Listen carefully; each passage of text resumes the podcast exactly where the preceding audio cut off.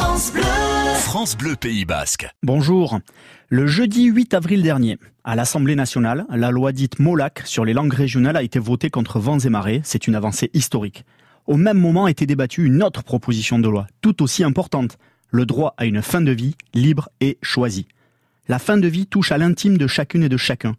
Cette proposition de loi pouvait créer un droit nouveau que chacun aurait pu exercer ou non. C'était la garantie d'une assistance médicalisée active à mourir pour toute personne majeure et consentante. Les personnes qui auraient souhaité bénéficier de cette assistance médicalisée à mourir devaient soumettre leur demande à l'approbation du corps médical.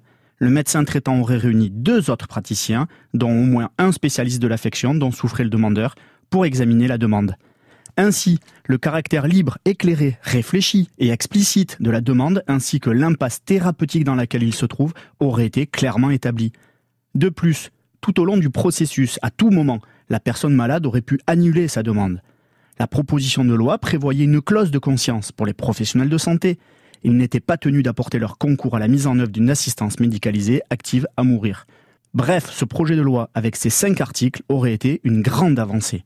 Une poignée de députés en a décidé autrement et a bloqué le projet avec plus de 3000 amendements. Ce qui est désormais possible dans plusieurs pays en Europe dont l'Espagne à partir de juin, ne l'est toujours pas en France. Ce projet, je le soutenais et je le soutiens encore.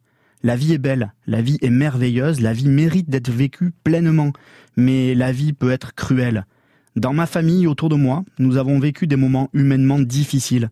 J'ai en mémoire des visages, les derniers instants de proches. J'ai en mémoire une phrase de l'une d'elles. Je veux pouvoir éteindre la lumière quand je le voudrais, si je suis malade.